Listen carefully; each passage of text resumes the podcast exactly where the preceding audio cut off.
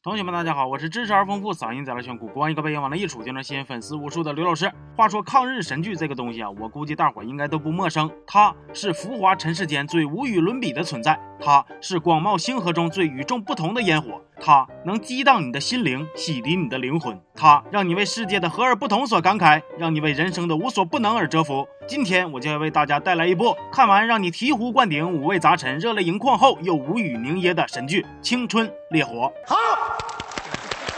这部剧刚一开始就用一场奢华糜烂的泳池大 party 证明了他的实力，长腿大胸比基尼们让神剧的“神”字大写加粗的跃然于眼前。好家伙，这场面怎么跟你形容呢？某一瞬间，我甚至都怀疑是不是我的浏览器成精了，怕我天天沉迷于解说太辛苦，就开始自动给我播放啥盛宴了。而这场盛宴的主办者就是本剧的男主，有钱有颜有妞有权的纳兰公子。我们的纳兰公子虽然表面上的身份是李亲王世子，但实际上他是抗日特战队的队长。这场大 party 其实就就是专门为了暗杀日本军官所设计的，目的是搞清楚日本军方的一个武装华侨计划。这些设定听听就得了，忘了也没事儿。毕竟看这种剧需要的不是脑子，而是超乎常人的意志力。接着镜头一转，在众多比基尼里出现了唯一一个穿了衣服的妹子。看看她这仰望天空四十五度的迎风流泪眼，以及这个令直男都闻风丧胆的唇色。你的小嘴有时候真想让人亲一口。咱们用脚趾盖子，你想想都能猜着，她就是本剧的女主琉璃子。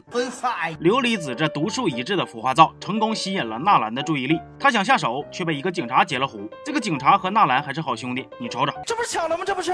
纳兰带着手下按照计划在 party 引发爆炸，警察飞身救美。我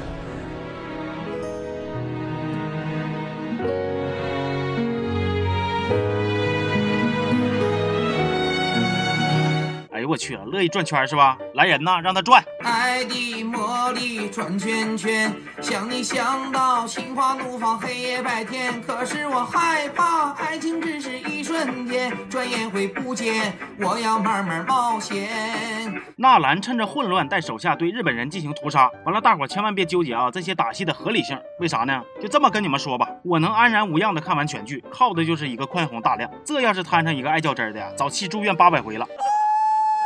计划执行过程中，突然窜出来一个妹子，把他们本来想留活口的军官给整死了。纳兰还亲自上阵，跟妹子贴身肉搏。我一瞅见这口红字号，就知道啊，这五五渣渣的，不就是刚才那个琉璃子吗？不过此时琉璃子的身份还是个谜，大伙只当她是百乐门的头牌交际花。虽然她已经跟警察确定了关系，但依然阻挡不住纳兰公子对她的花式调戏。你看看你，长得那么漂亮，我真的想把你捧在手里，好好的爱你一阵。这部剧的设定就是，只要是个雌性，就都稀罕纳兰。什么跟纳兰认识十几年的青梅竹马呀，风月场所的舞女呀，日本高官的妹妹呀，甚至未婚夫刚死没两天负责调查杀人案的日本女魔头啊，全都被我们纳兰公子给迷得死去活来。而纳兰公子却又要死要活的爱着说啥都不搭理他的琉璃子。果然呐，得不到的才是最骚的。哼，男人。而琉璃子这边也是来者不拒，嘴上说着不要，身体各种胡闹，又是一起吃药，又是亲亲抱抱。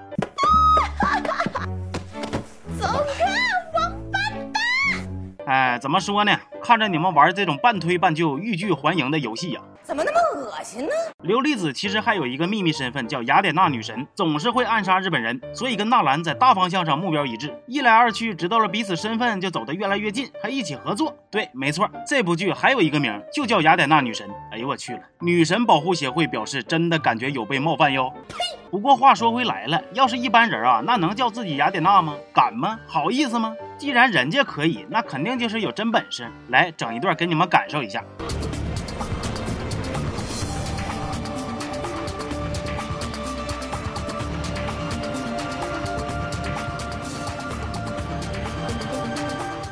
看着没有？大声告诉我，看着没有？多么有仪式感的狙击，多么传奇的操作，永不过时的经典死亡芭比粉，寓意着任何猎物只要被雅典娜盯上，就会当场死亡。虽然故事的背景是一九三二年，虽然杨树林的创始人一九三六年才出生，但是这恰恰证明了琉璃子才是真正的神一样的存在呀！它能扭曲时间空间，让万事万物化不可能为可能，化腐朽为神奇。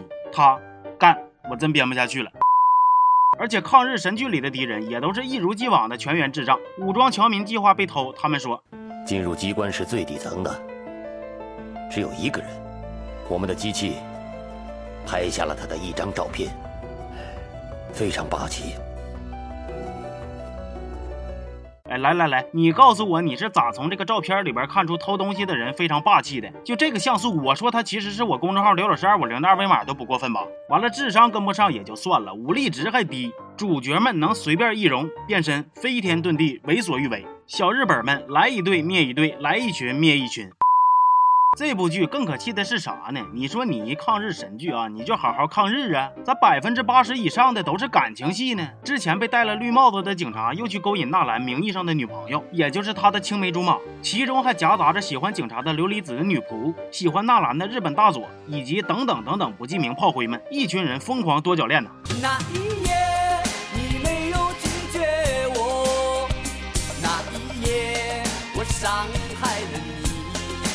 后边的剧情就更扯犊子了。日方一个大佬相中了琉璃子，要跟他结婚。琉璃子婚礼当天偷摸手刃了老公。纳兰还提议，既然新郎迟迟不来，咱们不如就现场选秀，选一个能文能武、能唱能跳、还能打篮球的娶了琉璃子吧。然后他选了他自己，呸，恶心。再然后，琉璃子的身份被日方拆穿，纳兰要亲自动手，只求能让他把琉璃子的尸体带回去。结果琉璃子没死，为啥呢？你跟我说过，你的心脏长在右边吗？长在，哎呦我的天哪，你们可太膈应人了！到底让不让人活了呀？反物理学不够过瘾的，现在连生物学都不放过了，是不是？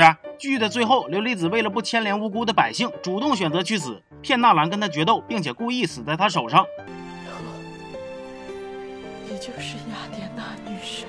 就这样，一代传奇终陨落。但我觉着琉璃子死了最伤心的，应该不是纳兰，而是死亡芭比粉。毕竟芭比粉可能再也找不着第二个女孩能像琉璃子一样懂她、珍惜她、欣赏她了。其实看完这部剧，我特别想站出来说，直男也不喜欢死亡芭比粉，真的不喜欢。行，这期就到这儿了，我是刘老师，咱们下期见，好。